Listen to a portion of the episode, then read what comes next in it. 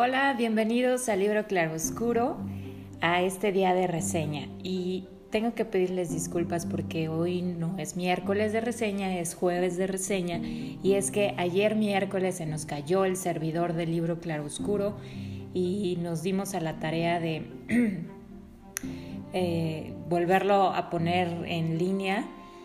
Y, y esa fue una tarea titánica. Ya saben que luego aquellos ingenieros de sistemas como que eh, no le saben muy bien, pero afortunadamente aquí en Libro Claroscuro somos todólogos. Desde torteros, reseñadores de libros, campechaneros, sabemos de todo y si no lo inventamos y también le hacemos a la informática, a los sistemas, a las redes y todo. Así que si por ahí necesitan servicios varios, pues ya saben dónde encontrarnos. Y pero ya estamos aquí el día de hoy. Me da mucho gusto saludarlos. Yo soy Carolina y el día de hoy vamos a platicar de otro libro, de otro autor, de otra historia. El libro que nos, que nos toca el día de hoy se llama Zapatos Italianos y fue escrito por em, Henning Mankell. Es un libro publicado por por Tusquets y tiene 376 eh, páginas. Y bueno, Henning Mankell es un autor que yo no conocía, que es lo primero que, leo de él. Es un, un autor sueco y pues obviamente mucho de su libro, como todos los escritores, habla de este país, Suecia, y fue pues realmente una grata experiencia poder leer de, este país del que prácticamente pues no sé nada, ¿no? Él, este autor es conocido pues por series de novelas policíacas, eh, tiene un, parece ser que tiene un personaje muy famoso que es el inspector Kurt Wallander, así como todos los que escriben eh, novela policíaca, pues siempre tienen un detective famoso. Y bueno, no es la excepción con él. Y bueno, pues hoy traemos este libro de él que se llama Zapatos Italianos y cuenta la historia de un médico llamado Frederick Welling. Este es un hombre pues un poco, podríamos llamarlo casi ermitaño, vive en una isla alejada de todo. Realmente creo que en esa isla lo único que hay es su casa. Es una casa que heredó de sus abuelos y pues la verdad es que de, repente leyendo el libro me encontraba con, con, que yo decía qué padre el lugar donde vive, porque es, era pues una isla donde pues hay playa, él, él tiene su barco o su barca y pues tiene su muelle y pues realmente él vive solo ahí con un perro y con un gato que le hacen compañía y tiene una vida sin complicaciones. De repente por ahí hay un, hay un personaje muy, muy chistoso que es el repartidor de correo, ahorita se me fue su nombre, em, Benson se llama, y pues que lo visita y es medio hipocondriaco, medio chismoso, medio de todo, y pues eh, termina siendo como que uno de sus muy buenos amigos, pues porque el tipo es tan metiche que, bueno, pues ahí se va mezclando en la historia que acontece.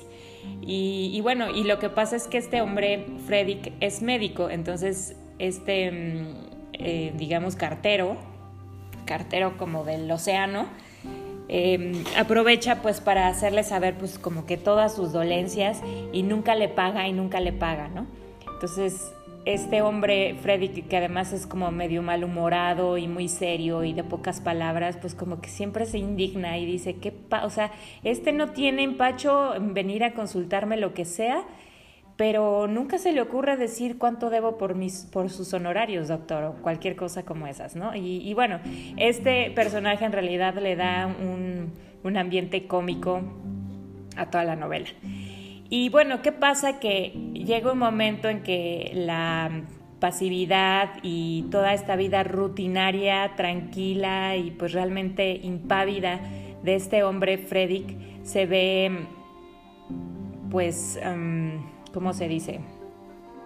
Sorprendida, se ve interrumpida por Harriet, que, quien es una mujer ya mayor, bueno, porque Frederick también ya es un hombre mayor, están creo que en sus setentas, y aparece esta mujer de repente en la nieve, en la nada, en medio de esta isla, preguntan, con todas las preguntas en su mente de cómo le hizo para llegar, quién es y qué hace aquí.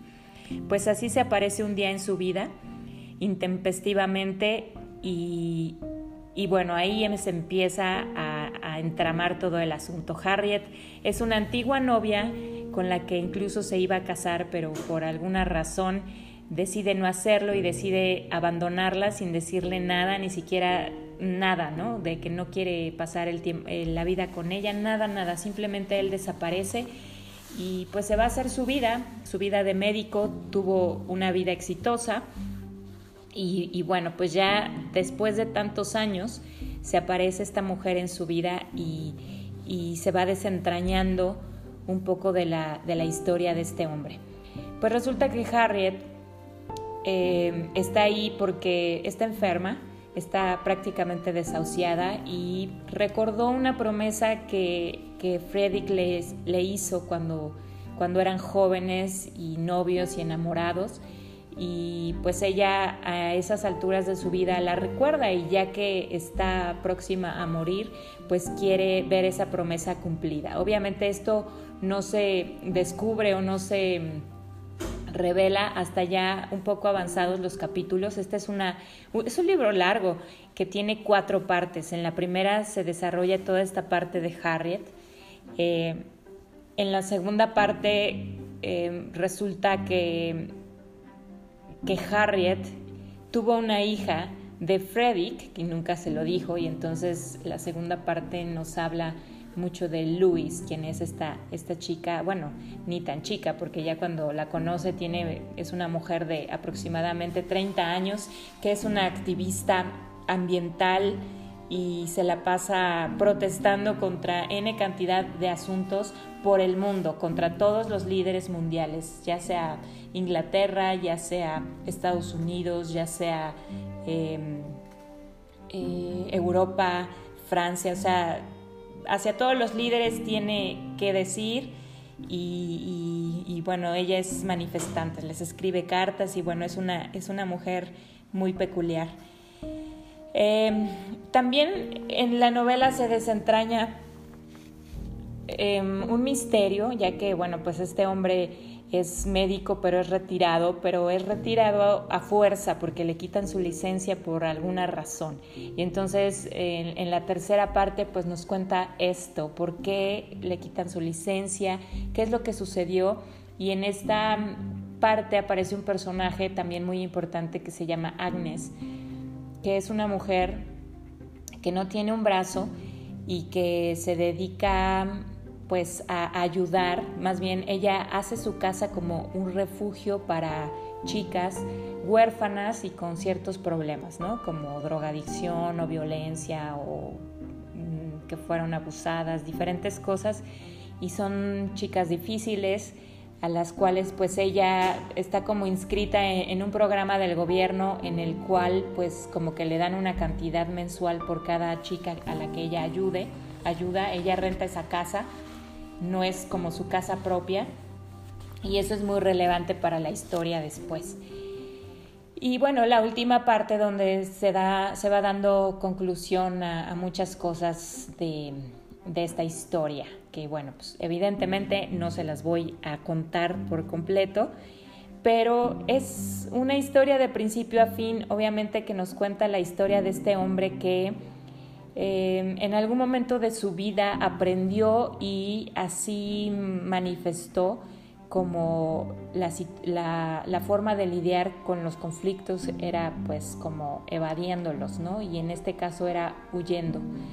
Eh, y así fue, así hizo en, digamos, cada circunstancia importante que le fue surgiendo en la vida hasta que llega a este punto y hasta que en este punto ya grande se ve obligado a salir de su isla cómoda donde nadie lo juzga, donde nadie lo cuestiona, donde nadie lo molesta, de donde no tiene él que pues ni que dar cuenta ni nada, ¿no? Ni de ser vulnerable en ningún sentido. tiene que a estas alturas de su vida salir de él, de ello, de esta situación, para entonces sí enfrentarse a todas esas cosas a las que no se enfrentó durante una vida entera. Y pues de alguna manera podemos ver, obviamente relacionarlo con la vida diaria, la vida normal de cualquier persona. En algunos casos pues son cosas chistosas, en algunos casos tú pensabas que iba a pasar o tal o cual cosa y resulta ser más simple de lo que tú imaginaste.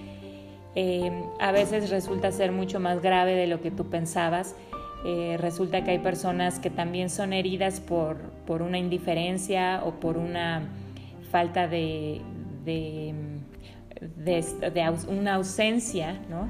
de, nuestra parte.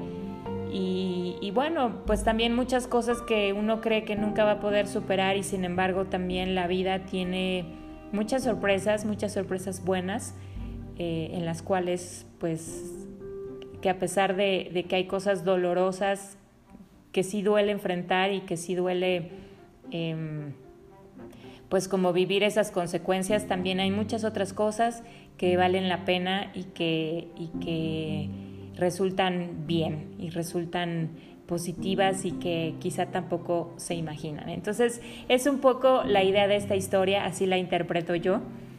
Em, ah, bueno, y para todo esto, ¿qué tiene que ver o por qué se llama zapatos italianos? Bueno, pues eso también ocurre, o sea, em, todo como que la historia está ligada. Resulta que Harriet era una mujer que fue dependienta, este, así se dice como en el español de España, que fue como encargada de una tienda de zapatos por muchos, muchos años y aprendió pues también ahora sí que de los mejores hacedores de zapatos o fabricantes de zapatos que había. Entonces Harriet es una mujer que sabe mucho de zapatos.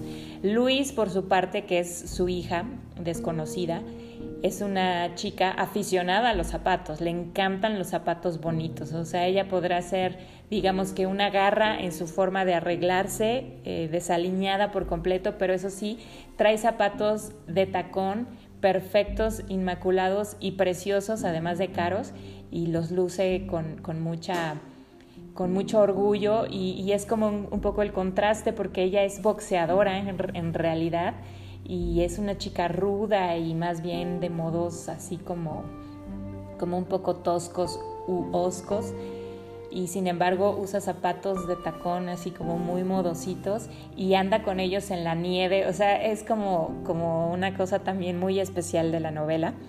Y ella tiene un amigo que es un fabricante muy especial de zapatos, de zapatos, es un italiano que hace zapatos y te hace zapatos a medida, pero él te tiene que conocer, te tiene que ver, te, tiene que saber quién eres, cómo eres, qué te gusta y un poco sentir tu vibra, casi casi, para poder saber qué tipo de zapatos te va a fabricar. Y la promesa es que el día que tú te pruebes los zapatos que él te hizo, eh, que, obviamente tardan alrededor de un año en fabricarse, eh, van a ser los zapatos más increíbles que hayas usado jamás. No solo cómodos, que te calcen perfecto, no te van a lastimar y te van a durar para siempre casi casi. Entonces es, es un poco la idea también de este título y pues no sé, como que a lo mejor me falta eh, hacer un poco más de introspección o de análisis acerca de, esto y que, tiene que ver con la vida de tal cual del, del personaje principal, pero pues más bien me parece que es un tema que eligió el autor, que mantuvo como vivo y curioso durante toda la novela, pero que no va más allá de, de, lo que sí le ocurre a este señor, ¿no? Claro, habla mucho sobre esto de, de los zapatos como un arte, ¿no? Como algo que, que y, en definitiva pues este fabricante de zapatos pues era un artista no era no era un productor no era un obrero que hace las cosas en serie sino que este hombre como artista em, tiene que tomar la esencia de la persona para fabricar zapatos. Y bueno pues es como la cosa curiosa dentro de esta novela. Y está realmente muy padre muy interesante. De momento eh, como que sí te cambia las historias de un lado a otro y, el que se mantiene constante ahí es Freddy. Y, bueno, pues eso, eso nos mantiene como que en la expectación, en el hilo y todo eso. Em, pero fue una buena novela, entretenida y a lo mejor ustedes la quieren escuchar. Pues esta es nuestra recomendación del día de hoy. Eh, como siempre, em, pues les, les aviso que existe este libro pues en librería, existe este libro en libro electrónico y existe este libro en audiolibro. Em, ojalá que si lo leen, la invitación de siempre es a que nos platiquen qué les pareció y eh, pues nos den sus comentarios. Muchas gracias por acompañarnos este día jueves con la reseña de ayer miércoles. Saludos, hasta la próxima. Thank you.